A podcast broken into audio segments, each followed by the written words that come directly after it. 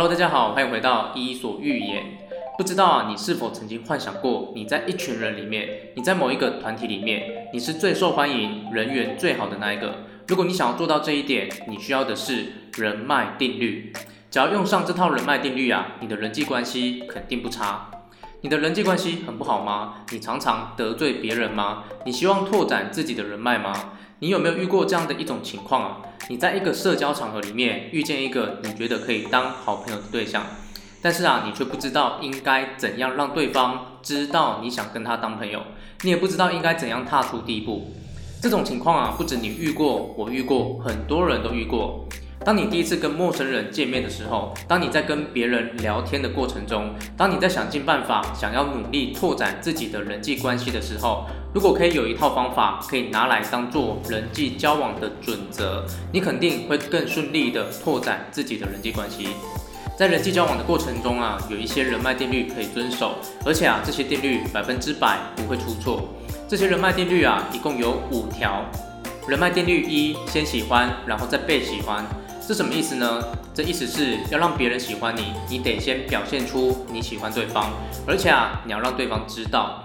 这条定律的重点在于让对方知道这五个字。你喜欢对方，但是你不主动没有用；你喜欢对方，而且你表现出来了，但是对方不知道也没有用。让对方知道的意思，不是你走到对方前面告诉他你喜欢他，而是你嘴上不说你喜欢对方，但是你在行动上啊，让对方知道你喜欢他。要让一个人喜欢你，最重要的第一步，永远是让对方先知道你喜欢他，而且啊，不是嘴巴上说的，而是行动上说的。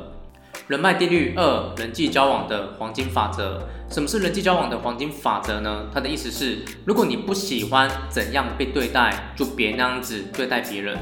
这条人脉定律啊，曾经出现在《如何让人喜欢我》这本书里面。这本书的作者啊，曾经提到，你想怎样被对待，就怎样对待别人。同样的道理，你不想怎样被对待，就别用那种方式对待别人。古老啊，有一句谚语：“己所不欲，勿施于人。”其实讲的啊，是同一个道理。人脉定律三：人际交往的白金法则。什么是人际交往的白金法则呢？它的意思是用别人希望的方式去对待别人。别人希望你跟他打打闹闹，你就跟他打打闹闹；别人希望你尊重他，你就尊重他。别人特别重视哪个地方，你就对那个地方同样的重视。这条定律的核心概念是，永远用对方希望的方式，用对方重视的方式去给予对待。人脉定律四：门当户对。这条定律啊，其实只有一个核心概念，那就是你可以交到的最优秀的朋友，永远只会跟你旗鼓相当。如果你交的朋友比你优秀很多，那就代表你高攀对方了。所以，想要交到更优秀的朋友，永远只有一个方法，那就是让自己变得更优秀。人脉定律五：价值交换。什么是价值交换呢？就是啊，如果你希望别人帮助你，你得先要有被帮助的价值。人际关系的本质啊，其实就是价值交换。你希望别人对你有价值，同样的，你对别人也要有价值。当你在任何一个社交场合，你遇见任何一个陌生人，你跟对方从陌生人到慢慢变熟悉，这五条人脉定律啊，都用得上。从一个陌生人到成为你真正的人脉，这五条定律无处不在。人脉定律四告诉你，先看自己有没有高攀对方，没有的话就大胆的主动跟对方交往，有的话就想办法让自己变得更优秀。